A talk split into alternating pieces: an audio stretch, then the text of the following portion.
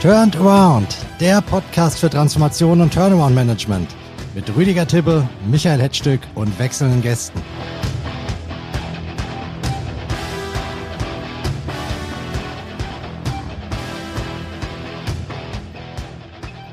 Ein fröhliches Hallo aus unserem Podcaststudio in Frankfurt. Es begrüßen Sie Rüdiger Tipp und Michael Hetzstück zu einer neuen Folge von Turnaround. Auf unseren heutigen Podcast freue ich mich ganz besonders, denn unser Gast heute ist ein alter Bekannter von mir aus FAZ-Zeiten. Für die FAZ berichtete er viele Jahre über die Tech-Branche. Dafür verbrachte er auch vier Jahre als Korrespondent in den USA, ein Teil davon im Silicon Valley. Die Tech-Riesen, die er dort damals kennenlernte, ließen ihn auch nach seiner Rückkehr nach Deutschland nicht los. Und so schrieb er zwei hochinteressante Bücher über Apple und über Amazon und danach noch weitere darüber, wie die Digitalisierung die Wirtschaftswelt umkrempelt.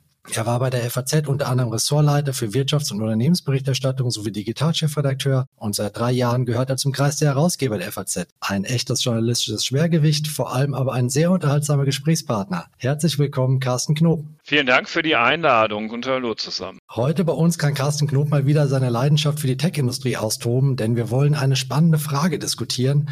Stirbt Google? Das klingt auf den ersten Blick grotesk, aber dass der Erzrivale Microsoft sich den Zugriff auf ChatGPT gesichert und damit nun das Potenzial hat, die gesamte Welt der Internetsuche potenziell zu revolutionieren, erschüttert das Bollwerk Google. Und wir reden hier über eine Company mit einem Börsenwert von über einer Billion Euro und damit eine hochrelevante Frage auch für unseren Podcast. Herr Knob, wir beginnen mal mit der Auseinandersetzung mit dem Thema. Was haben Sie für einen Eindruck? Zittert man bei Google gerade vor Microsoft und ChatGPT?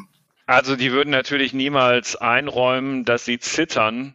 Aber sagen wir mal so, irritiert sind die schon sehr. Und ich denke auch überrascht von dem, was da über den Jahreswechsel passiert ist. So unabsehbar war es wahrscheinlich gar nicht. Allerdings wirkt das, was Google seitdem gemacht hat, schon so, als wenn sie wirklich überrascht gewesen wären. Also ihre eigene Präsentation ihrer künstlichen Intelligenz BART ist in Paris ziemlich schief gelaufen. Und auch im Januar in Davos im Gespräch mit den äh, Google-Managern, die da anwesend waren, konnte man schon sehr deutlich spüren, dass sie, wenn man so will, auf der Suche nach der richtigen Richtung sind, wie Google damit umgehen soll. Die haben nämlich auch eine Menge zu verlieren und darum soll es heute ja auch gehen. Im Kern geht es ja um das absolute Brot- und Buttergeschäft von Google, die Internetsuche. Und die These ist ja, die manche Leute vertreten, wenn die Internetsuche praktisch über künstliche Intelligenz abgewickelt wird und Spracheingaben, dann gewinnt der, der dort die bessere Technologie hat. Jetzt haben Sie ja gesagt, BART ist nicht wirklich gut angekommen äh, in der Szene. Glauben Sie, dass Google das Zeug hat, da in absehbarer Zeit was Ähnliches hinzustellen wie ChatGPT von den technischen Möglichkeiten? Das glaube ich schon. Verbunden damit ist allerdings die Frage oder eigentlich zwei Fragen. Welche Qualität künstlicher Intelligenz kann sich Google leisten? Weil Sie haben nämlich das Problem, dass Sie etwas zu verlieren haben, das sagte ich schon, nämlich einen exzellenten Ruf, was die Suchergebnisse angeht. Ein Problem, das Microsoft mit der konkurrierenden Suchmaschine Bing in der Form nicht hatte. Auf dem Niveau haben die eigentlich nur zu gewinnen. Und deswegen war es für die ziemlich risikolos, ChatGPT an Bing anzuschließen. Das kann Google in der Form, selbst wenn sie in der Lage wären, genauso gut zu sein wie ChatGPT 4, so nicht machen, weil es ist ja alles immer noch fehleranfällig genug. Also das kann in der Form für Google keine Antwort sein und das ist auch ein Teil des Dilemmas, mit dem die konfrontiert sind. Ein anderes aber, das sollten wir auch gleich dann nochmal vertiefen, aber nur angerissen ist, selbst wenn Sie jetzt die perfekte KI hätten, um das ihren Nutzern zu präsentieren. So lebt Google natürlich davon, also ich meine es jetzt wirtschaftlich und im Wortsinn, dass Werbung platziert wird zu den Suchergebnissen, dass die Suchergebnisse verkauft sind. Und das ist etwas, was sich ausschließt, wenn die Antwort von künstlicher Intelligenz kommt. Jedenfalls fehlt mir dazu im Moment noch die Fantasie, wie das vergleichbar sein könnte. Also ist die ähm, Herausforderung mindestens zweigestaltet, nämlich einmal die technische und zum anderen die Frage, wie sich das eigentlich auf das Geschäftsmodell von Google auswirkt, selbst wenn man es technisch gelöst haben sollte. Was wären denn da Möglichkeiten, beziehungsweise wie genau diskutiert die künstliche Intelligenz das Geschäftsmodell mit den Sponsored äh, Posts bei Google? Naja, also in dem Moment, wo die Suche eben äh, durch vollständige Sätze abgewickelt wird, die ja sehr, sehr individuell, also diese Anfragen, ich denke, also ich unterstelle jetzt einfach mal, dass alle Hörerinnen und Hörer mit ChatGPT schon mal rumgespielt haben ja, und gemerkt haben, dass man da anders mit umgehen muss als mit einer klassischen Google-Suche, wo ich einfach nur ein Stichwort reinschreibe, einen Namen oder wie auch immer. Ich muss ja meine Fragen ausformulieren. Klar, das kann man auch mit Google machen, aber dann kommt halt so eine Ergebnisliste. Und wenn ich das mit ChatGPT mache, kommt ein Text. Und der ist relativ individuell zugeschnitten auf das, was ich da eingegeben habe, nämlich mit einer möglichst guten Anfrage auch da kann man ja laufend dazulernen. So, und da Werbung, Sponsor-Links rein zu platzieren in diesen Text, also Google wird irgendwann, denke ich, weil sie es müssen, auch dieses Ei des Kolumbus zerschlagen, aber zurzeit fehlt mir die Fantasie, wie das auch nur annähernd so erfolgreich sein kann wie diese Sponsor-Links. Das ist eine hochinteressante Analyse, weil es ist ja nicht mal die Frage, hat Google die bessere Technologie als Microsoft, sondern im Prinzip verändert diese Technologie das komplette Geschäftsmodell. Ja. Es gibt ja andere Großkonzerne in der Vergangenheit, so ausgestorbene Dinosaurier, die mit der Veränderung des Geschäftsmodells nicht klargekommen sind. Bekannt ist das natürlich Nokia, aber wir können nach Eastman Kodak und andere Beispiele. Herr Tibble, Sie sind jetzt nicht der ausgewiesene Tech-Experte, aber Sie haben natürlich in Ihrer langen Karriere viele Industrieunternehmen gesehen, bei denen eine Disruption durchgerauscht ist oder die Gegenstand von so einer Diskussion wurden, wie es jetzt möglicherweise Google bevorsteht. Wie tickt denn ein Management, ähm, wenn es ähm, so einer Disruption entgegensteht? Neigen die Anführer großer, starker, marktführender Konzerne wie Google dazu, die Bedrohung durch neue Technologien zu unterschätzen, bis sie ihnen wirklich knallhart vor die Füße fällt?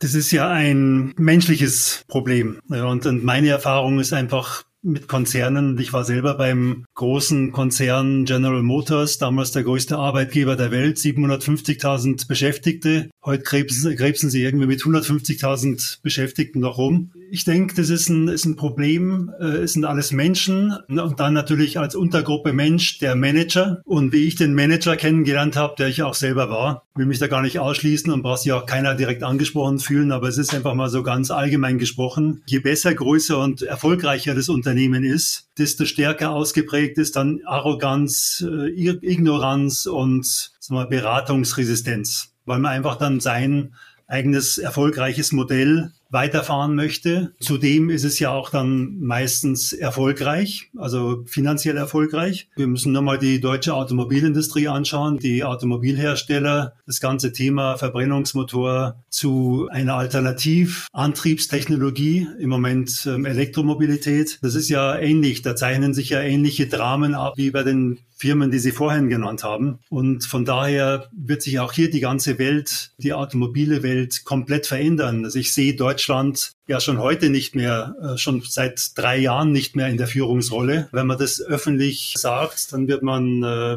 natürlich schräg angeschaut. Aber wenn man sich jetzt heute die Zahlen anguckt, ähm, glaube ich, geht es schon in die Richtung, dass Deutschland seine Führungsrolle und insbesondere technologisch verspielt hat. Und das wieder aufzuholen, ist schwierig. Und ähm, von daher ist dieses Muster schon immer wieder erkennbar, dass sich eben äh, so, eine Krise ganz langsam entwickelt. Es geht einfach los mit den Stakeholdern, dass sich dann Management, Gesellschaft, Aufsichtsrat, Beirat uneins sind, ähm, auch über die Strategie. Da dann weiß man nicht, was tun wir, behält man das alte Geschäftsmodell bei, die man noch sehr viel Geld verdienen, ähm, wie schafft man diesen Wechsel in die, in die neue Technologie? So verschlimmert sich diese die Situation immer mehr bis hin zum Liquiditätsengpass oder im schlimmsten Fall zur Insolvenz. Erkennen Sie da Muster wieder, Herr Knob, bei Google, dass Sie wirklich ignoriert haben, dass KI möglicherweise auch deren Kerngeschäft disruptieren kann? Die Antwort ist ja und nein. Also zum einen in der Tat, also ich stimme voll zu. Das ist ja das Phänomen äh, des äh, Froschs im Glas, das man immer wieder findet. Ne? Man dreht die Temperatur graduell höher und er bleibt so lange hocken, bis es dann halt irgendwann nicht mehr geht. Und genau so ist es halt in den Unternehmen, die dann es halt nicht schaffen, ihr Geschäftsmodell in dem Fall, den Sie erwähnt haben, vernünftig auch zu digitalisieren oder eben auf neue Technologien, in dem Fall Batterie, batterieelektrische Antriebe umzustellen und all das, was damit zusammenhängt. So und Google, also das ist mir auch wirklich wichtig zu sagen, es wäre unlauter und auch dem Podcast hier nicht angemessen zu unterstellen, Google habe die künstliche Intelligenz verschlafen. Künstliche Intelligenz wird bei Google in allen möglichen Anwendungen eingesetzt. Nur halt eben bisher nicht in dieser Suche, die halt bei Bing oder bei anderen Anbietern in diese Chat-Funktion jetzt plötzlich gemündet ist. Das haben sie aus den genannten Gründen nicht gemacht, aber nur, dran erinnert, Google hat diese Entwicklertruppe übernommen seinerzeit, die das Programm programmiert hat, mit dem zum ersten Mal ein Mensch durch künstliche Intelligenz beim Go-Spiel besiegt worden ist, was ich kann kein Go, aber mir wurde gesagt, es sei alles noch viel komplexer als beim Schach gewesen. Also die Googles haben schon extreme Expertise in künstlicher Intelligenz und setzen das auch in den verschiedensten Funktionen, die es im großen Google-Reich gibt, äh, die ja deutlich über die klassische Suche hinausgehen, auch ein. Und trotzdem waren sie schlicht und einfach nicht schnell genug eben dort in der klassischen Suche und das könnte schon auch noch eine Gefahr werden. Ich nehme jetzt auch schon eine Antwort vorweg mit Blick auf die Frage, den Obertitel dieses Podcasts, ob Google deshalb stirbt, möchte ich eindeutig mit Nein beantworten. Die haben erkannt, was da los ist und diesen sogenannten Code Red ausgerufen. Und sie werden sich nicht wie der Frosch verhalten, sondern sie werden alles tun, um die Kurve zu kriegen, wie übrigens kleiner Exkurs des Meta, Facebook, ja auch geschafft hat, hätten Sie zum Jahreswechsel Menschen gesagt, eine der besten Aktien, die man in diesem Jahr bisher kaufen konnte, ist die Meta-Aktie. Das hätte einem auch keiner geglaubt. Aber es ist halt eben tatsächlich so, dass die grandios das hinbekommen haben, durch ein massives Sparprogramm zumindest die Börse davon zu überzeugen, dass sie eben doch wieder auf einem besseren Weg sind. Also lange Rede, kurzer Sinn. Google steht vor einer massiven Herausforderung, technologisch und mit Blick auf das Geschäftsmodell. Aber ich würde mich doch sehr täuschen, wenn dort dort nicht schon längst begonnen worden wäre, darauf die Antworten zu suchen. Und äh, im Übrigen, also Entlassungen gibt es da natürlich auch. Also die schauen da nicht zu. Jetzt ist aber natürlich Kreativität gefragt bei der Formulierung eines neuen Geschäftsmodells. Und Microsoft, der Kontrapart in dieser Geschichte, ist jetzt auch nicht gerade bekannt als unbedingt kreatives Unternehmen. Waren sie lange nicht, Herr Hetzstück, das stimmt. Aber wenn man so sich die vergangenen Jahre anschaut, unter Satya Nadella hat sich dann natürlich eine Menge verändert. Glauben Sie, dass Sie auch so kreativ sind, dass Sie dort auch ein Geschäftsmodell draus machen können, dass Sie mit ChatGPT wirklich auch in Microsoft-Dimension zweistellige Milliardenbeträge, über die wir hier reden, verdienen können? Ich empfehle allen Hörerinnen und Hörern, sich mal im Netz die Videodemo anzuschauen, was Microsoft sich vorstellen kann, wie ChatGPT-Funktionen im Office-Paket Wunder wirkt. Und das ist der springende Punkt. Also wir haben jetzt eben gerade über Bing geredet, da gibt es einen riesigen Vorteil und Microsoft kann das aber auch in dieses marktbeherrschende Office-Paket einbauen und dabei zum Beispiel das Abarbeiten von E-Mails automatisieren oder bestimmte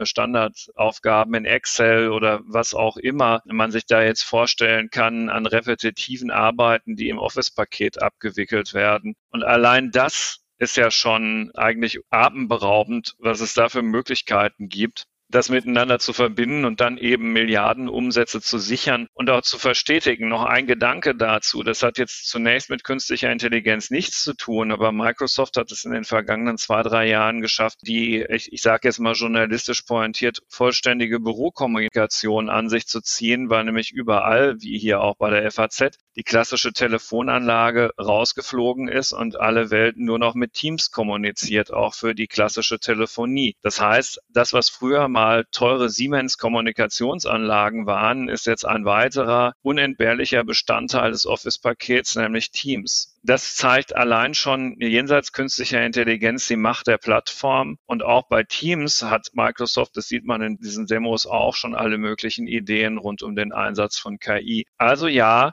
da war jemand kreativ genug zu erkennen, welche Chance da schon allein für die etablierten Angebote drin steckt und sie nutzen sie auch. Dann ist eigentlich nicht die richtige Frage, stirbt Google, sondern übernimmt Microsoft das Valley, oder? Es geht schon rein geografisch nicht. Stimmt, die sitzen ein bisschen weiter nördlich, aber also von, der, von der Tendenz her, glauben Sie, dass Microsoft die Tech-Macht der nächsten Jahre werden wird oder der nächsten zehn Jahre und nicht mehr Google so ein bisschen im Zentrum der Innovation und, und der, des Geldverdienens steht?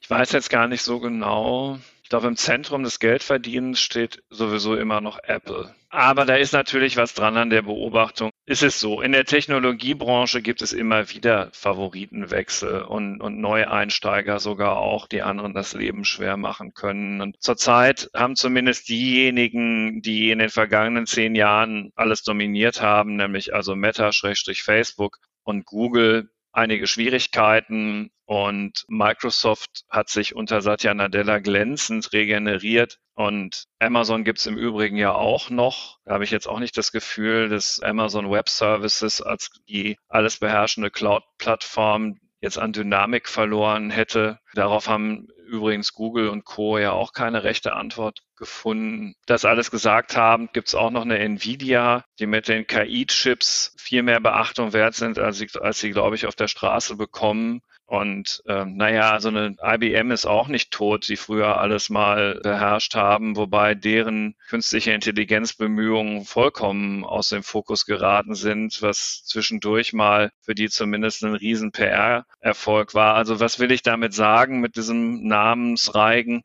Es, es verschieben sich schon Gewichte, aber das ist ein permanent offenes Rennen und zurzeit mag Microsoft an der einen oder anderen Stelle die Oberhand haben. Aber ich fände es unlauter zu sagen, das ist jetzt für die nächsten fünf Jahre so. Glauben Sie, die Technologie KI generell hat das Zeug, sagen wir, die Landschaft in der globalen Tech-Industrie zu verändern oder werden am Ende des Tages doch die alten Bekannten da wieder als Sieger herausgehen, weil sie auch sagen wir, die Vertriebsplattform haben, um diese Technologie breit einzuführen? Microsoft ist ja nun wirklich ein uralter Bekannter und das würde dafür sprechen, dass es eben die sind, die dann auch wieder abermals zu den großen Gewinnern gehören. Aber auch das wäre jetzt wieder zu kurz gehüpft. Es gibt schon die Chance in dem Kontext, zumindest aus einer kleineren Größe sehr viel gewichtiger zu werden. Ich denke an Aleph Alpha, ein Unternehmen aus Heidelberg, das technologisch extrem weit ist, das für, für unter dem europäischen Aspekt der künstlichen Intelligenz nicht nur einen Blick wert ist, und auch schon viele Partnerschaften hat. Ich denke an DeepL aus Köln, das ist künstliche Intelligenz. Das ist inzwischen viel mehr als nur Übersetzung. Wer da schon jetzt vielleicht länger nicht mehr war, sollte sich mal dieses Beta-Angebot von denen zur Sprachanalyse und Sprachverbesserung von Texten anschauen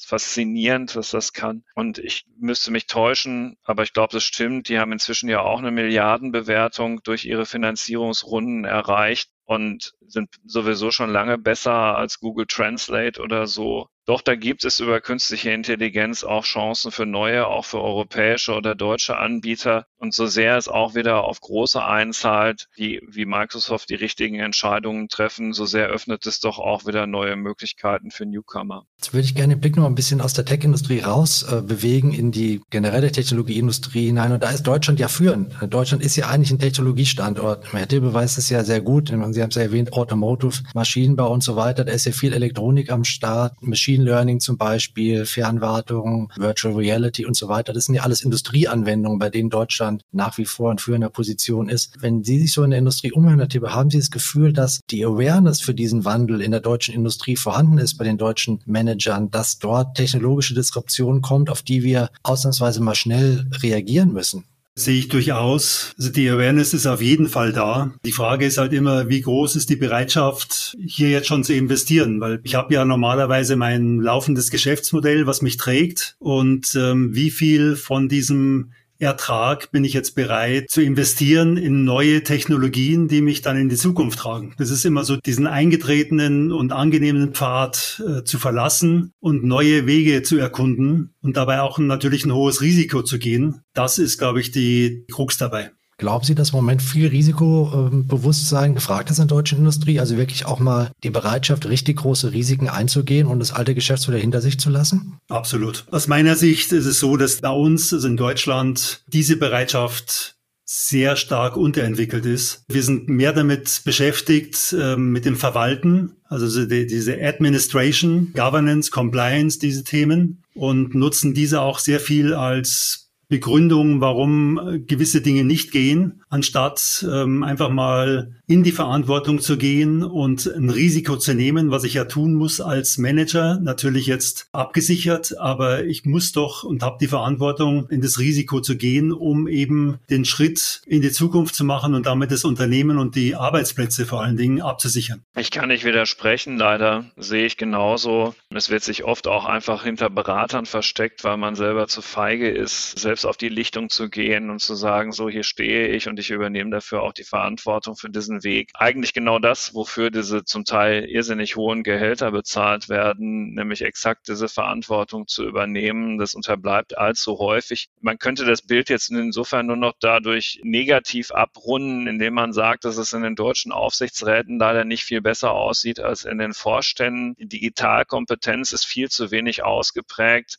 Bei einigen Großunternehmen ist es graduell besser geworden, aber im weiten Bereich des Mittelstands der Familienunternehmen fehlt da auch, äh, wo man hinschaut, die Expertise. Das führt dann halt auch eben zum fehlenden Sense of Urgency und das ist dann letztlich genau das, was Herr Tibbe sagt. Wobei also in der letzten Zeit kann man schon einen Trend erkennen, dass sich diese, gerade diese Digitalisierungskompetenz in den Gremien, in den Organen, Aufsichtsrat, Geschäftsführung, da hat sich jetzt in der letzten Zeit schon ein bisschen was verändert. Also es ist nicht ganz hoffnungslos, denke ich mal mal, aber es ist eigentlich wenn man drauf guckt, erschreckend. Ähm, auch gerade diese Berater als Alibi-Funktion ist extrem stark ausgeprägt. Und da würde ich mir schon wünschen, dass die Organe, also Aufsichtsrat und Geschäftsführung, Vorstände, dass die eben mal bisschen mehr Risiko nehmen und Verantwortung vor allen Dingen, um wieder die alten Tugenden zu erwecken. Ja, wir sind jetzt irgendwie im Moment so in so einem, in einem Zustand, wenn man sich das ansieht, der ist schon erschreckend. Klar, Unternehmertum hat was mit Unternehmen zu tun, nicht mit dem äh, Verwalten inkrementeller Verbesserungen. Ja.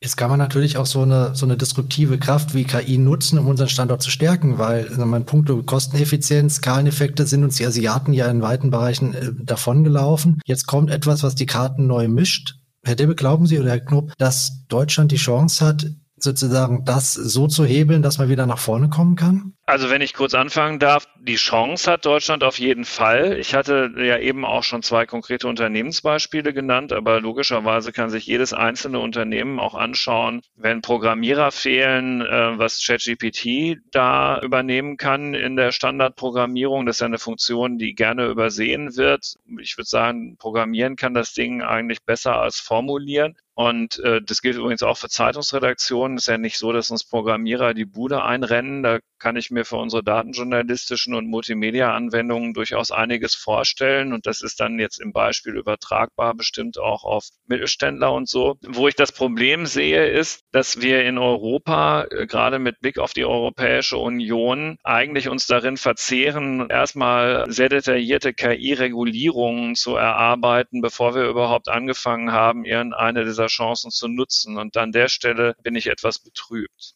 Habe ich nichts hinzuzufügen. Ja, es ist die Chance äh, auf jeden Fall, aber wir müssen es zulassen und wollen. Siemens ist ja eigentlich ein ganz gutes Positivbeispiel, oder? Die haben sich ja gut verwandelt von so einem klassischen Hardware-Hersteller zu einem Digitalunternehmen mit einem sehr großen Anteil ähm, am EBIT, was, was digitale Geschäftsmodelle angeht. Sieht das aus der Ferne so aus oder kann man die so als Positivbeispiel nennen für die Old Economy in Deutschland, die sich weiterentwickeln kann?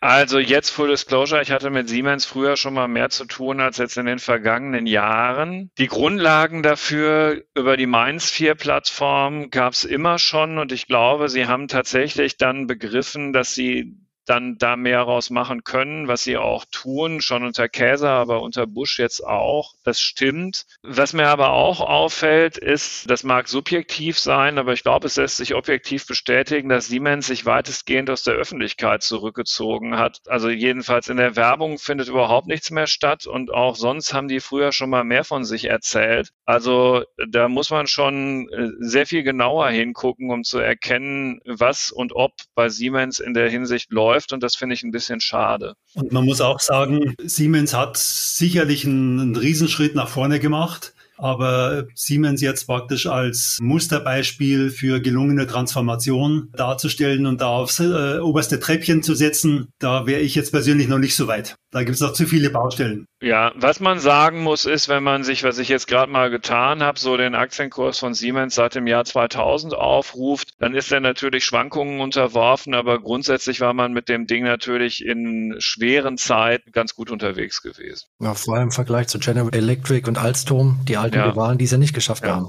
Richtig. Jetzt haben wir einen weiten Bogen geschlagen von Google über Microsoft, die deutschen KI-Startups hin zu Siemens. Zum Schluss würde ich gerne nochmal den Sack zumachen, um wieder zum Anfangsthema zurückkommen mit unseren Rapid-Fire-Questions, die ich natürlich auch für Sie beide dabei habe. Jeder kriegt noch eine Frage mit der Bitte um die ganz kurze, prägnante Antwort. Ich fange mal an bei Herrn Tibbe. Wie hoch schätzen Sie als Outsider, aber erfahrener Krisenmanager das Ausmaß an Angst ein, das gerade bei Google herrscht? Ich würde sagen, da ist keine Angst. Also sehr gering sehr gering, weil Google ist ja ein Tech-Unternehmen ähm, mit einem echten Erfolgs-Track-Record und ich denke mal, dass die Damen und Herren dort so selbstbewusst sind, dass sie das Thema auch annehmen und auch stemmen werden. Und dann noch die letzte Frage für Carsten Knob. Glauben Sie, dass Google ein neues Geschäftsmodell erfinden und relevant bleiben kann in der KI-getriebenen neuen Tech-Welt? Ja, und ich würde mir widersprechen zu all dem Vorhergesagten, wenn ich jetzt Nein gesagt hätte. Also, kurzes Fazit, Google stirbt nicht, aber es stehen ein paar harte Jahre vor Google. Das war ein sehr interessantes Gespräch mit zwei ganz unterschiedlichen Perspektiven auf ein super relevantes Thema. Ähm, ich freue mich sehr, dass wir das hier mal aufgebaut haben. Ich bedanke mich bei Rüdiger Tippe. Ich bedanke mich vor allem natürlich bei unserem heutigen Stargast Carsten Knob.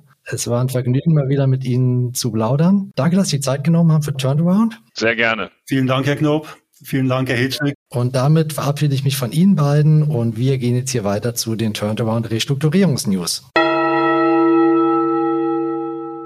Und hier kommen die Restrukturierungsnews für die erste Maiwoche. Es kommt mir so vor, als hätte mich dieser Podcast in eine Zeitschleife hineingezogen, denn schon wieder sind zwei bekannte Modeketten und ein Pflegeheimbetreiber in schwere Schieflage geraten. Ganz eindeutig die beiden Insolvenzbranchen dieses Jahres bislang. Beginnen wir im Modehandel.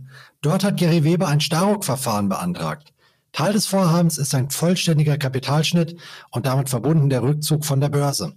Zu den Aktionären, die damit ihr Geld verlieren, zählen auch die 2019 eingestiegenen Finanzinvestoren Robus, Whitebox und JP Morgan. Für sein deutsches Retail-Geschäft hat Gary Weber darüber hinaus eine Insolvenz in Eigenverwaltung beantragt. Als Sachwalter mandatiert ist die Kanzlei Pluter.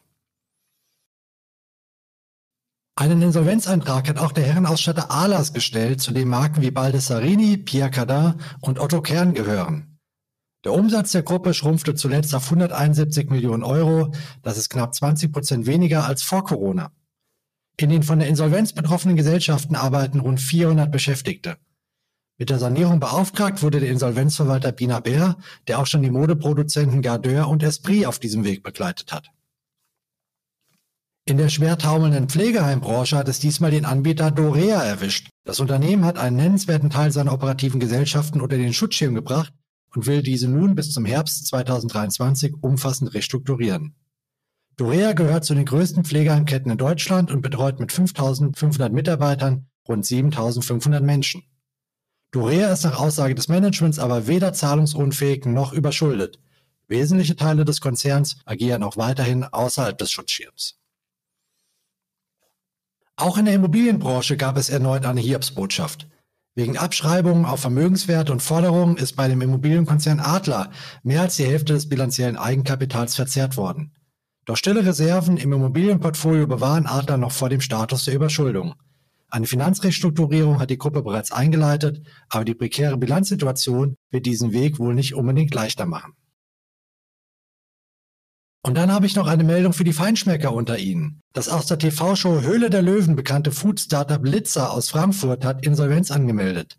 Litzer stellt glutenfreie Pizzaböden her und wurde anfangs von Frank Thelen und Carsten Maschmeyer finanziert. Zwei Eigentümerwechsel kurz hintereinander sowie der Rückzug der Gründer haben das defizitäre Unternehmen aber aus dem Tritt gebracht und die Verluste liefen zuletzt aus dem Ruder.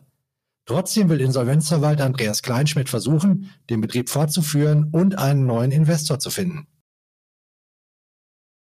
Die Restro-Personalie der Woche kommt von Norton Rose Fulbright. Die Kanzlei hat sich mit Holger Wolf vom Konkurrenten White Case verstärkt.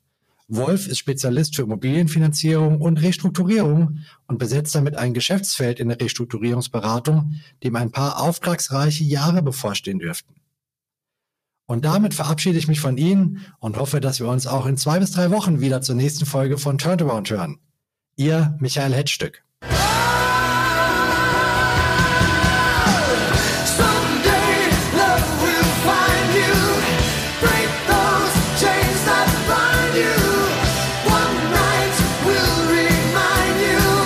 Initiator Rüdiger Tippe, Ex-Alliance Management Partners. Moderation und Host Michael Hetzstück, Aurora Stories. Und unser Titelsong ist Separate Ways von Journey.